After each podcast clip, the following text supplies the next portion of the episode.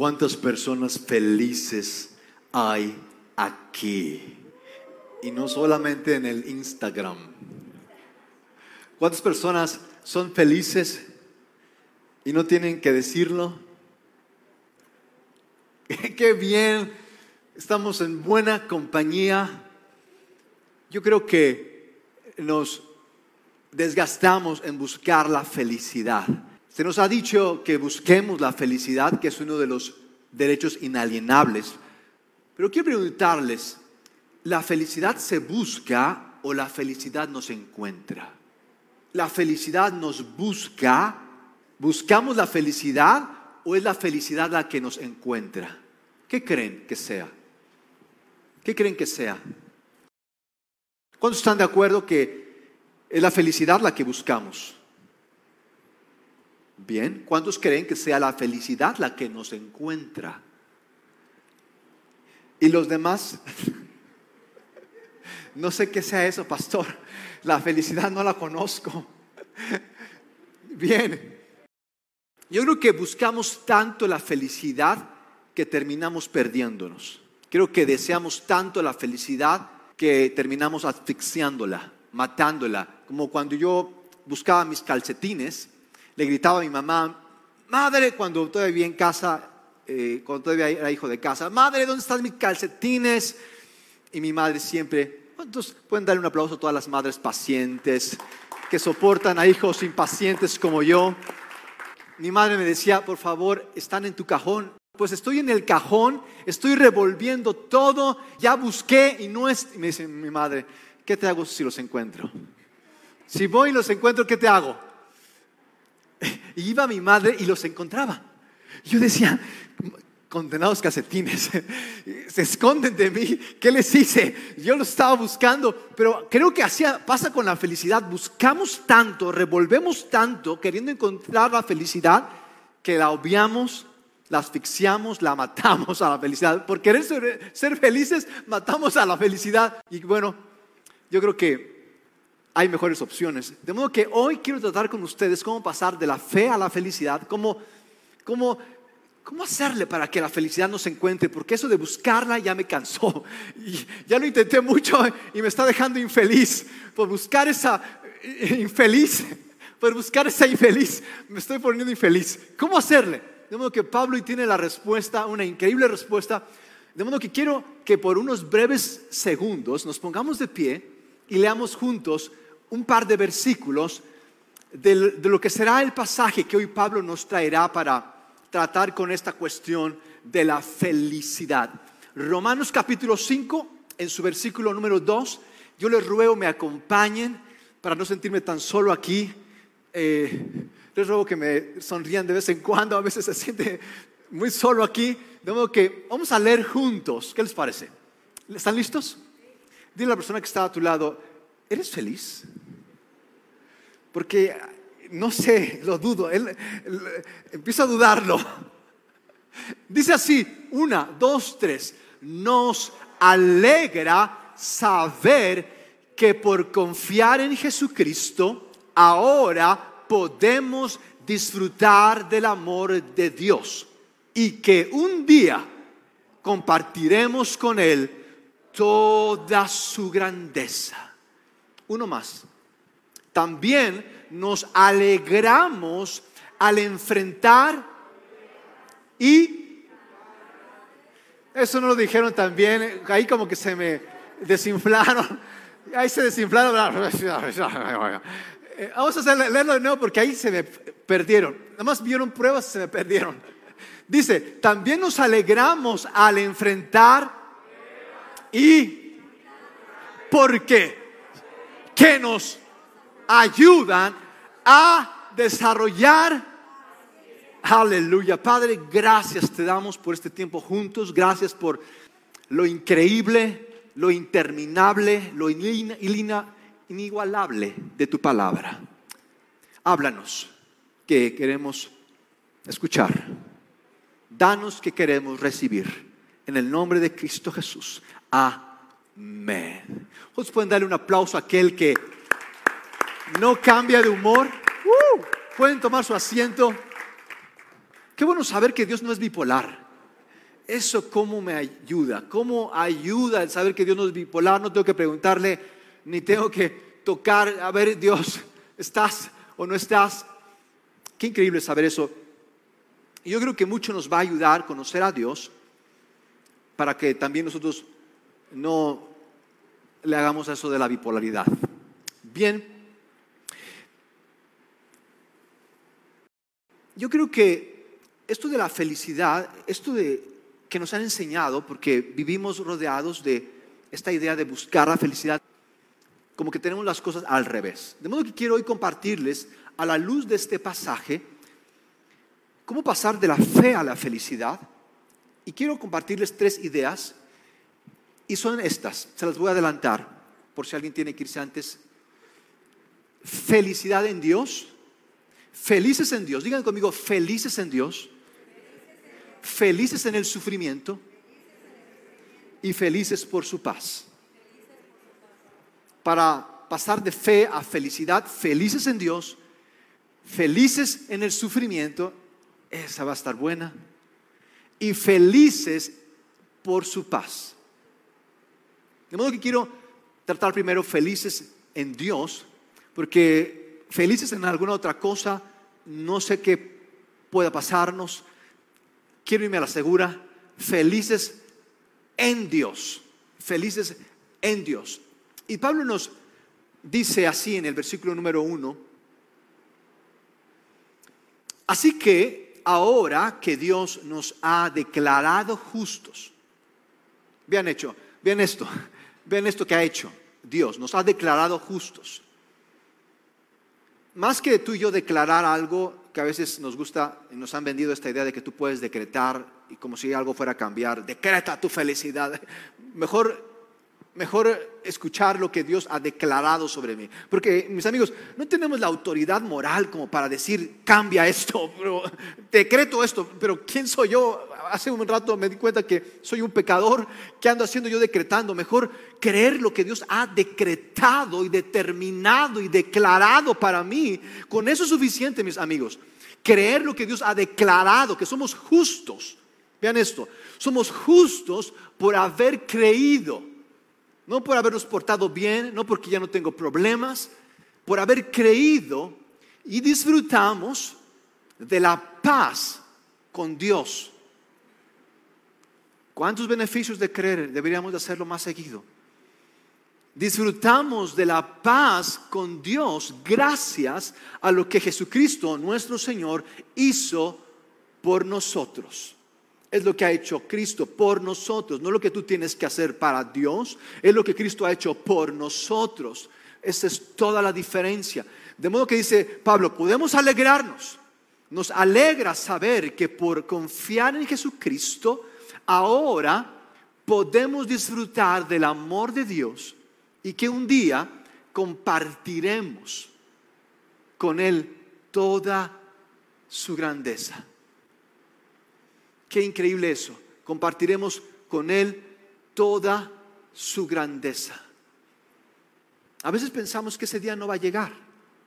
A veces pensamos que, y, no les pasa que vivimos por aquel día, pensamos que ser felices es cuestión de, de llegar a cierta meta. Pensamos en, en la felicidad como en algún día, en algún momento, en alguna circunstancia.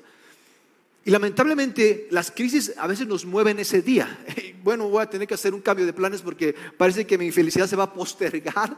Déjame ver ahora qué otra meta pongo, qué otra situación me invento porque esta no funcionó. De modo que vamos por la vida cambiando el día para nuestra felicidad, vamos cambiando el plan para nuestra felicidad, cuando la felicidad no depende de nuestras circunstancias o de cuánto tú y yo hagamos. Vamos a tener que esperar mucho. No cuando el, cuando el gobierno deje de robar. Siéntate, por favor. Vas a tener que esperar un buen... No cuando mi cónyuge cambie. No, hombre. Duerme aquí. Espera que duerme. Vamos esperando por ser felices. Cuando podemos ser felices ya, hoy y aquí. Si tú y yo creemos en lo que ha hecho Dios por nosotros en Cristo Jesús. Podemos ser tú y yo felices. Tú y yo no necesitamos más para ser felices. Tú y yo ya lo tenemos. Mis amigos, pero a veces pensamos eso, que la felicidad depende de lo que nos falta. Pensamos qué es lo que nos falta. Si yo tan solo tuviera este cónyuge, es cuestión de graduarme, es cuestión de casarme y de, no engordarme. Con eso soy feliz. Esperamos por eso para ser feliz, por ese día feliz, ese día feliz, esa circunstancia feliz.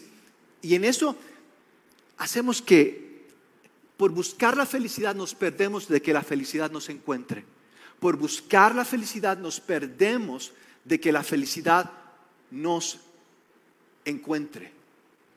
Hoy podemos ser felices, tenemos los cielos abiertos, la gracia de Dios está disponible, su perdón y su gracia es para cada uno de nosotros. E, e, está abierto el camino. Dios abrió el camino por medio de lo que Cristo hizo por ti y por mí. El camino está abierto. Tú y yo podemos disponer de esta gracia, de esta paz. Tú y yo podemos ser felices hoy porque Dios ya lo ha hecho posible en Jesucristo. Antes era imposible acercarse al templo, eran, eran considerados inmundos. Tenían que hacerse sacrificios para que hubiera favor de Dios para los seres humanos. Pecamos y Dios puso un ángel afuera del jardín del Edén, imposible pasar, cerrado el acceso, prohibido el paso. Tú y yo no podíamos pasar, no podíamos regresar a la felicidad. Fuimos echados de la felicidad. Después, en el monte del Sinaí, donde Dios le entregó a Moisés los diez mandamientos, Dios le pidió al pueblo que no se acercara, porque quien se acercara iba a morir. Era tan, tan espesa la gloria de Dios, era tan fuerte su presencia que cualquiera que osaba o se atrevía a tocar siquiera el margen del monte perecía. No podíamos acercarnos a Dios. Después del templo era un reflejo de esa imposibilidad. Se dividía el templo en el lugar, en el atrio, el lugar santo y el lugar santísimo. El lugar, el atrio era para todos, el lugar santo para los sacerdotes, el lugar santísimo para nadie. Nadie podía llegar, llegar, al lugar santísimo. Era imposible estar en el lugar santísimo, pero Jesucristo, Él vino y partió el velo, rasgó el velo de arriba hacia abajo, dispuso que Dios ahora pudiera conectarse con nosotros. Dios hizo en Jesucristo que tú y yo pudiéramos accesar, entrar, permanecer, donde tú y yo siempre hemos querido estar en el favor, la gracia y la felicidad que Dios tiene para nosotros. ¿Cuántos están contentos de estas buenas noticias? Hay buenas noticias. Estas son buenas noticias. Tú y yo tenemos acceso, entrada, estamos, la presencia de Dios, eh, la puerta, el camino, los obstáculos han sido quitados. Podemos entrar, estar en la presencia misma de Dios. Con esto del COVID, ¿cuántas cosas nos han restringido? Ya no tenemos acceso, ya no podemos pasar con tanta facilidad uno tiene que andar con cubrebocas y, para todos nos dicen que no, para todos nos postergan. Estás llamando, esperando, porque el otro día marqué, eh, tenía un asunto en el banco, tenía que ver alguna situación en el banco y marqué al banco porque no podía ir a la sucursal, estaba prohibido pasar. Marco, me tienen una hora esperando, una hora esperando. Y después me dice, perdone joven, es que por el COVID. ¿Qué tiene que ver el COVID? Ya para todo es el COVID. Eh, no llega tu pedido eh, por el COVID.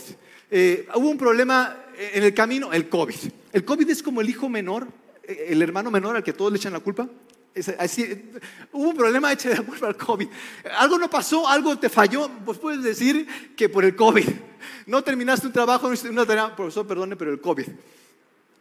Todo está tan restringido, tan cerrado, y parece, puede parecernos que tú dices, no, es que ¿Qué puedo hacer? Ya no, terminé esto, no, hice aquello, no fui licenciado, no fui contador, eh, ahora está el COVID, ¿qué va a ser de mi vida? Y puedes pensar que ya es tu final y que en ello se fue tu felicidad. Puedes ser feliz en Dios. Puedes ser feliz en Dios. ¿Cuántos creen que pueden ser felices en Dios? ¿Cuántos ya lo intentaron demasiado y dijeron, creo que voy a intentar ahora con esto de Dios? Yo creo que esto del COVID y esto de la pandemia nos ha ayudado en cantidad, más de que nos ha afectado, nos ha ayudado a darnos cuenta en dónde hemos puesto nuestra felicidad. De modo que felices en Dios, felices en el sufrimiento. Si estamos en la gracia, mis amigos, Si el acceso ha sido abierto, si tú y yo podemos entrar en la presencia misma de Dios por los méritos de Jesucristo, si podemos ser felices hoy, cualquier desgracia que venga a nuestra puerta no nos va a afectar, porque estamos en la gracia increíble, inmerecida de nuestro Señor para nosotros. En la gracia ninguna desgracia podrá con nosotros. En la gracia ninguna desgracia podrá con nosotros. La pregunta es, ¿estamos en la gracia? Porque no es la desgracia que me pasó, es si estás en la gracia. Es la gracia lo que hace la diferencia en la desgracia. Porque pensamos que fue la desgracia lo que me quitó esa gracia cuando nunca estuve en esa gracia. Pregunto, ¿estamos en la gracia? Mis amigos, el orgullo, el enfoque del orgullo está en lo que ha perdido y no en lo que se le ha dado. La humildad en lo que se le ha dado, no en lo que ha perdido y en la humildad es que recibimos gracia. La gracia que tú y yo tenemos es tanta como el enfoque está en nuestra humildad y no en el orgullo. Dice Pablo, quiero platicar, quiero que veamos lo que dice Pablo en cuanto a ser felices en el sufrimiento. Dice Pablo, también nos alegramos de enfrentar pruebas y dificultades. Nos alegramos de enfrentar pruebas y dificultades. ¿Cuántos tienen un amigo de verdad. ¿Cuántos tienen un amigo de verdad? Así que ese es, mira, ese, ¿cuántos de esos amigos es su cónyuge? Entonces dudo que sea tu amigo, ¿eh? esa persona, si no es tu cónyuge. Para quienes levantaron la mano y sí, yo tengo este amigo y es un amigo de verdad, es confiable, ¿ya lo probaste? ¿Cuántos ya probaron a sus amigos? ¿Cuántos les quedaron mal? ¿Cuántos, saben, ¿Cuántos supieron entonces que no eran sus amigos? Lo probé y me falló. Lo probé, ¿a qué te supo? A pura amargura ese amigo. Desparraba, desparraba, desparraba hiel. Vean esto. Yo creo que el problema no está en los problemas, sino está en que no hemos visto por quienes van a estar con nosotros en los problemas. Vean lo que dice Pablo. También nos alegramos de enfrentar pruebas y dificultades porque sabemos, sabemos, vean esto, no es así, híjole, ¿qué va a pasar, qué va a pasar conmigo ahora con esto que estoy pasando? Eh, cada problema no te cambia el plan, tú sabes en qué plan estás. Dice Pablo, afirma, porque sabemos que nos ayudan, vean, a desarrollar paciencia. Los problemas nos ayudan, las dificultades nos ayudan a desarrollar paciencia. ¿A cuántos les hace falta paciencia? ¿Cuántos se desesperan fácilmente? Bien, hoy están en el lugar indicado, hoy van a tener la respuesta para mucha paciencia. Dice Pablo, si tenemos paciencia,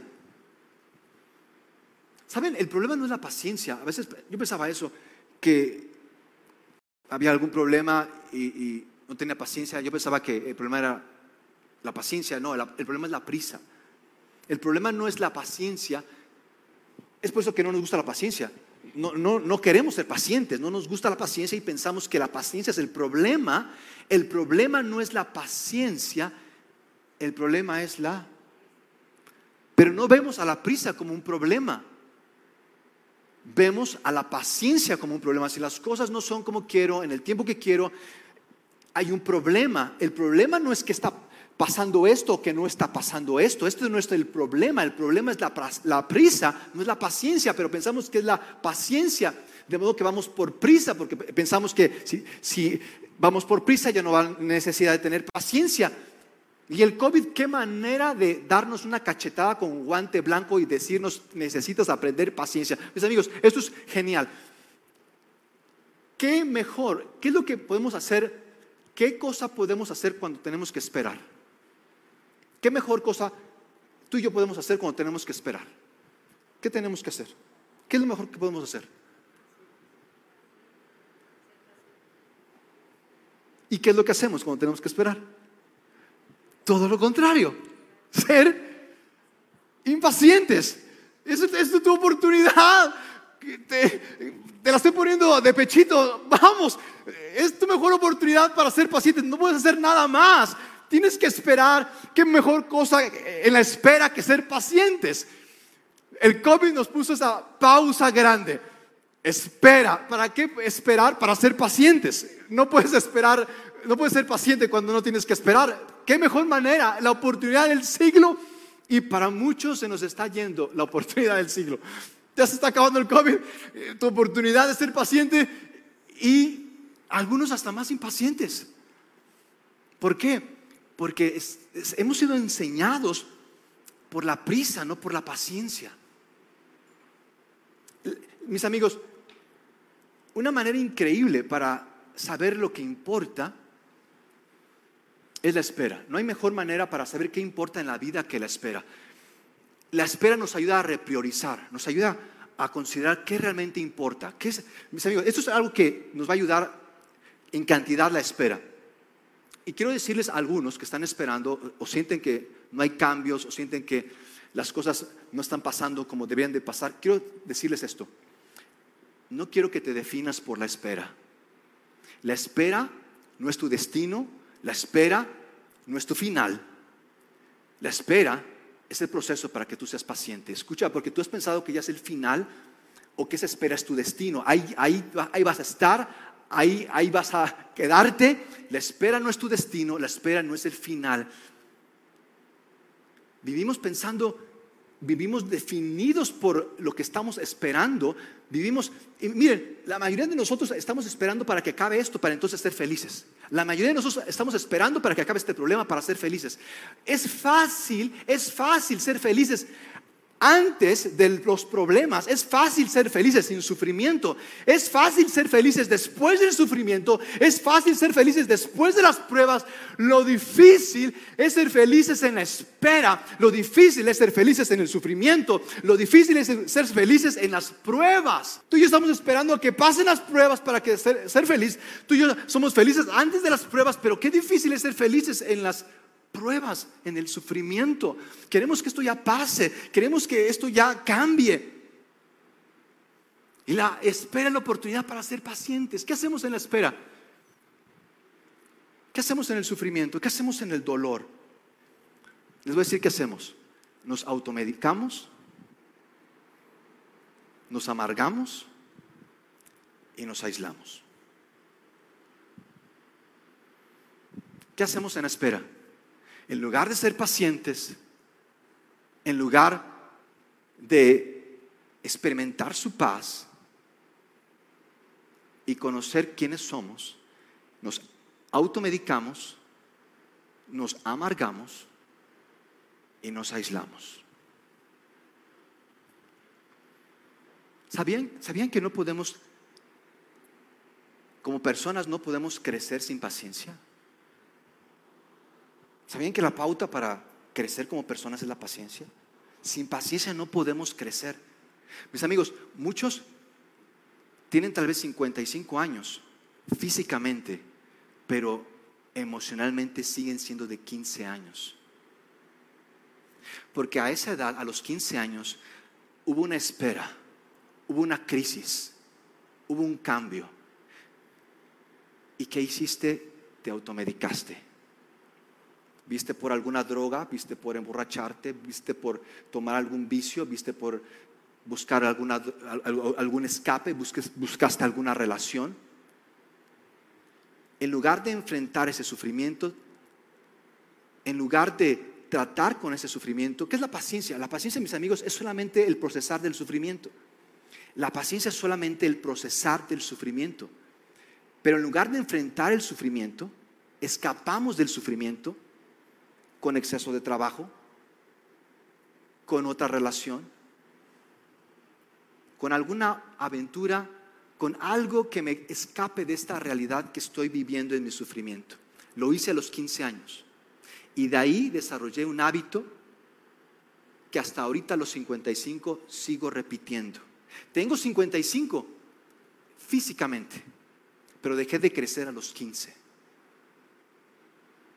Tengo 55, pero tengo 15 emocionalmente, tengo 15 años espiritualmente, porque me sigo automedicando, amargando con cada sufrimiento. ¿Por qué? Porque no he enfrentado ese sufrimiento. He evadido o escapado del sufrimiento. ¿Sabes cuál es el problema del sufrimiento o del dolor? No solamente no nos hace pacientes, no solamente no nos hace crecer como personas, yo creo que ese es el más grande problema del sufrimiento. El sufrimiento nos hace hacer sufrir a otros. Y también nos hace que la hagamos sufrida. ¿Cuántos sufridos hay aquí? Qué bárbaro, que cómo la hacen sufrida. Pero le tienes que rogar para ir a la iglesia, le tienes que rogar para hablarle a tu vecino, le tienes que rogar para leer la Biblia, pero, pero la hacemos sufrida. Pero oye, ¿qué, tenemos que, algo tiene que pasar hoy para poder estar yo contento, porque no sé qué tengo, no sé, algo, alguien tiene que hacerme la gracia hoy para estar contento. La hacemos tan sufrida. Es el, yo creo que es el más grande problema del sufrimiento. No solamente hace sufrir a otros, la hacemos sufrida cañón, cañón. No, no, no quiero hablar, no, no, que me pidan, que me rueguen. No, es que yo estoy muy ocupado, muy apurado, no tengo tiempo. La hacemos sufrida y sufrida. No perdonamos, no servimos, no ayudamos, no aportamos, no damos. Todo tiene que llegar Y yo sé que no nos enseñan a, cómo enfrentar el sufrimiento, entiendo, no nos, en la escuela no nos enseñan, en la casa no nos enseñan a enfrentar el sufrimiento, a procesar el dolor. En la escuela, ¿qué te enseñan en la escuela? En la escuela, en la escuela te vamos a enseñar acerca de tu sexualidad, te vamos a enseñar a escoger tu género y a decir, hije, a eso te, eso te vamos a enseñar, a decir, hije, para eso vas a ir a la escuela. No, yo, lo que quiero, lo único que quiero saber es cómo vivir esta vida y no morirme en el intento. Enséñame eso. Nada más quiero saber cómo vivir. Quiero saber cómo procesar lo que me pasa. No, te voy a No nos enseñan, no nos dicen cómo tratar con el sufrimiento. Y tú y yo estamos en alguna lucha y no nos están enseñando cómo luchar. Mis amigos, nosotros tenemos como hijos de Dios Tú y yo tenemos como hijos de Dios una increíble oportunidad para mostrar al mundo que nos rodea cómo tratar con el sufrimiento, cómo ser pacientes, cómo, cómo Dios en el sufrimiento, cómo es que Él en el sufrimiento nos hace las personas que Él pensó que fuéramos. Tú y yo, mis amigos, tenemos la increíble oportunidad de mostrar paz en los problemas, de mostrar gracia en la desgracia, porque no dependemos de nosotros para saber qué hacer, dependemos del Creador de cuando existe para saber qué hacer, porque no estamos solos, porque Dios es suficiente para cada una de nuestras necesidades. ¿Por qué? Porque estamos en la gracia. vivimos en su presencia, nos sabemos justificados, nos sabemos perdonados, amados. ¿Realmente nos sabemos amados, perdonados, justificados? ¿Realmente sabemos quiénes somos en Cristo? ¿O cada vez que hay un problema, tú y yo nos desconocemos y ya no sabemos qué hacer? Y es por eso que Pablo remata con esto, felices en Dios, felices en el sufrimiento, felices por su paz. Felices por su paz. ¿Cuál es el camino a la felicidad? ¿Cuál creen que sea el camino a la felicidad? ¿Cuál creen que sea el camino? Porque este que tengo no me está llevando a ninguna parte. ¿Cuál creen que sea el camino a la felicidad? ¿Ok? ¿Alguien más? Sonreír, ok. Respirar, tener hambre. Ok. No quiero verme pesimista ni realista, pero a veces tú vas a sonreír con todas tus fuerzas. Vas a dormir, comer y ejercitarte. Vas a hacer todo lo que está bien. Y parece que se hace aún más grande el vacío. Como cuando una vez le preguntaron a un hombre, ¿qué tienes que hacer para la depresión? Y este hombre respondió, bueno, tienes que trabajar muy duro. Y le dijeron, bueno, aparte de deprimido, va a estar ansioso.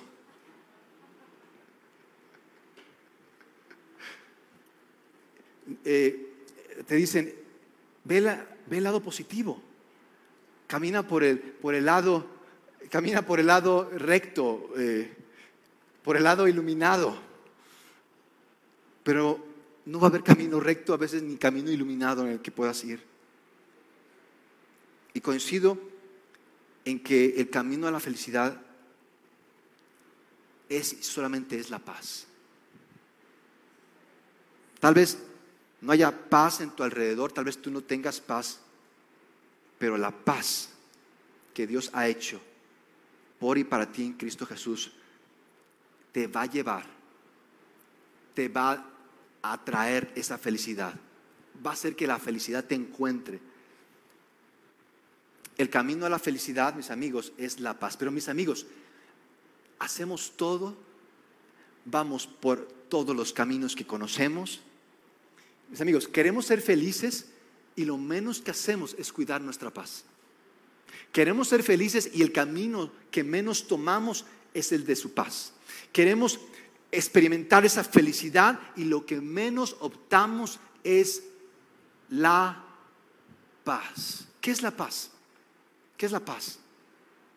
No solamente es, no es tranquilidad, no es ausencia de guerra, y qué increíble, la, paciencia nos ayuda en cantidad, en gran manera nos ayuda a entender qué es la paz. La paciencia es como procesamos el sufrimiento. La paciencia son las prioridades de Dios, la prisa son las prioridades de otros. Y la, paz, a, diferencia de la paz, Jesús mismo lo dijo, en la paz, eh, una vez hablando de sufrimiento y de problemas, Jesús así como que nos quitó de dudas. Jesús nos dijo, en el mundo van a tener problemas, en el mundo van a tener angustias, pero confíen, yo he vencido el mundo y en mí tendrán paz. En mí tendrán paz. Vean, dice, en mí, en Cristo, eh, eh, habitando en su presencia. Es por eso tan importante saber con quién te relacionas. ¿Quién es, tú? ¿Quién es realmente tu amigo? ¿Con quién realmente te descargas? En Cristo va a haber paz. Vean esto, cómo termina Pablo hablando de, la paz. Dice Pablo en Romanos, en esta, eh, del versículo 6 al versículo 11, eh, Pablo nos da una cátedra en cuanto a esto de, de tener paz con Dios. Dice Pablo, Cristo murió por nosotros en el momento preciso, cuando éramos incapaces, vean esto, cuando éramos incapaces, no cuando lo teníamos ya resuelto, no cuando ya pensábamos que estábamos listos, cuando éramos incapaces de salvarnos y siendo enemigos de Dios. ¿Cuánto salvarían a un enemigo? Es mi oportunidad. Dios es increíble. Cristo murió por nosotros, bien, y siendo enemigos de Dios, quiero responder para que sepamos qué es paz, quiero responder, quiero que respondamos, y esto nos lo va a decir Pablo en este pasaje, respondamos tres preguntas. ¿Quiénes éramos antes? Quiero que tú respondas estas tres preguntas para saber qué es paz. ¿Quiénes éramos antes? Primera pregunta. ¿Cómo fuimos salvos? Segunda pregunta. ¿Y quiénes somos ahora? Tres preguntas para conocer la paz. ¿Ok? ¿Quiénes éramos antes? ¿Cómo fuimos salvos? ¿Y quiénes somos ahora? ¿Quiénes éramos antes? Enemigos de Dios, incapaces de salvarnos.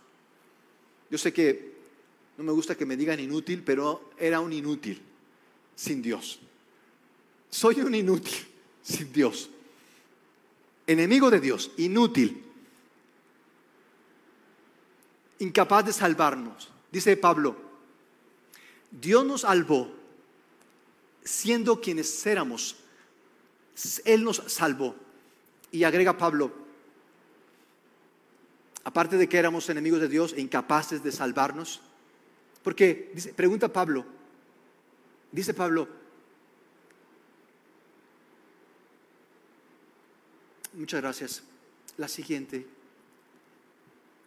En realidad no es fácil que, que alguien esté dispuesto a dar su vida por otra persona, aunque sea buena, sea honrada. Tal vez, tal vez podríamos encontrar a alguien que diera su vida por alguna persona realmente buena, realmente buena. ¿Alguien, ¿Conoces a alguien que esté dispuesto a morir por ti? ¿Alguien? Háblenle a su mamá, mamá, oye, ¿hace cuánto que no vienes ingrato? ¿Qué haces? ¿Dónde estás? ¿No? Mamá, quería saber si quisieras morir por mí. No has pagado la renta. ¿Hace cuánto que no creo que mi mamá quiera morir por mí? Eh, ¿alguien, ¿Alguien por quien tú morirías? ¿Alguien por quien tú morirías por tu hija? Nada más que crezca un poquito más, ¿no? Sea adolescente, ya quiero que sea adolescente para sacarla de la casa, ya quiero que crezca para que ya no viva aquí, ya quiero que viva en otro lugar. Eh, yo creo que está difícil esto de, si no hay algún interés de por medio o algo que realmente me convenga. Está difícil, mis amigos, a veces no tenemos tiempo. ¿Saben cuál es el promedio? Escuche, ¿saben cuál es el promedio de tiempo de atención que le damos a nuestros hijos? ¿Saben cuál es el promedio de tiempo, de, no de tiempo solamente, de atención concentrada, enfocada que tú y yo damos a nuestros hijos? 30 segundos al día. Usualmente le damos el avión, ah, sí, lo que, usualmente estamos ordenando, pidiendo, pero de atención en promedio de 30 segundos. Alguien que esté dispuesto a morir por alguien, alguien que esté dispuesto a morir por nosotros, nada más que nos conozcan y yo creo que nos van a destituir de toda herencia y de todo derecho legal que tengamos. No te quiero ver más fuera de mi presencia. Imagínense, no somos nosotros eh, capaces de eso, vean esto. Pero Dios, pero Dios, ese es el pero que cuenta en nuestras vidas. Pero Dios mostró el gran amor que nos tiene al enviar a Cristo a morir por nosotros. Cuando vean esto, cuando todavía éramos pecadores, no cuando tú y yo ya hicimos algo por Dios, no cuando tú y yo cambiamos, no cuando vimos resuelta nuestra situación, cuando éramos pecadores, enemigos de Dios, nos oponíamos a Dios, nos rebelábamos con Dios, no nos importaba Dios, no queríamos saber de Dios. Cristo murió por nosotros. Cristo, Dios encarnado, Cristo, Dios hecho hombre, Cristo siendo perfecto, una vida perfecta, una vida rendida, una muerte expiatoria, una, una eternidad entregada para nosotros. Dios ya hizo todo por nosotros. No es que nos falte algo, mis amigos, es que tú y yo necesitamos comenzar. Mostró el gran amor que nos tiene al enviar a Cristo a morir por nosotros cuando todavía éramos pecadores. Y siendo enemigos de Dios, y siendo enemigos, tú y yo no amamos a Dios, mis amigos. Tú y yo quisiéramos que Dios no existiera para que pudiéramos hacer con toda tranquilidad nuestra voluntad y no hubiera nadie que nos molestara. Tú y yo somos enemigos de Dios y siendo enemigos, siendo enemigos, Dios nos reconcilió consigo mismo mediante la muerte de su Hijo. Vean esto. Vean esto, con mayor razón, ya reconciliados. Mi pregunta es, ¿estás reconciliado con Dios? ¿Tienes paz con Dios? Y es, y es la pregunta que les hiciera. ¿Buscamos la felicidad o la felicidad nos encuentra? Y aquí respondemos esa pregunta. ¿Estás reconciliado con Dios? ¿Estás en paz con Dios? ¿Sabes cómo tú y yo estamos en paz con Dios? Cuando tú y yo estamos rendidos. Tú y yo, tú y yo vivimos resistiendo a Dios, peleando con Dios. Es increíble que cómo, cómo es que Estamos aún dormidos y estamos peleando. Estamos dormidos y estamos eh, viendo cómo, soñando cómo hacer nuestra voluntad. Mis amigos, la paz, tú y yo la tenemos cuando dejamos de resistirnos y recibimos. Tú y yo tenemos, mis amigos, tú y yo tenemos tanta paz como nos hemos rendido y ya no estamos resistiendo. Tal vez tú digas, no es que así debe de ser, es que déjame termino esto. Estamos resistiendo. No es que déjame que este problema lo resuelva, deja que esto se acabe. Estamos resistiendo. Tú no necesitas cambiar tu vida, tú no necesitas hacer eso que sin eso no puedes ser feliz. Tú necesitas paz, recibir, no resistir, recibir. Recibir. ¿Y saben qué significa recibir? Rendirte. Tú y yo necesitamos rendirnos a Dios. Tú y yo necesitamos de poner nuestras armas. Tú y yo necesitamos volvernos a Dios y entregarnos a Dios. El problema, mis amigos, ¿saben? esto es increíble. Tú y yo nos vamos a dar cuenta de cuánto Dios nos ha entregado eso que tú estás tan preocupado, Dios ya te lo ha entregado, pero tú no te das cuenta, tú y yo no nos damos cuenta, tú y yo nos vamos a dar cuenta de cuánto Dios nos ha entregado hasta el momento en que tú y yo nos entreguemos. Tú y yo nos vamos a dar cuenta de cuánto Dios nos ha entregado hasta que tú y yo nos entreguemos. Tú y, yo, sabremos la paz que Dios nos ha dado cuando ya no le resistamos. Vean esto, esto está increíble. Dice Pablo, Así que ahora podemos alegrarnos por nuestra nueva y maravillosa relación con Dios gracias a que nuestro Señor Jesucristo nos hizo amigos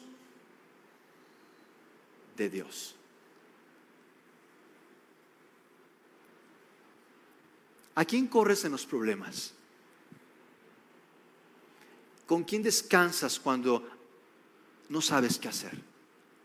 Esas amistades te están haciendo, te están deshaciendo. De modo que, ¿cómo es que la felicidad nos encuentra?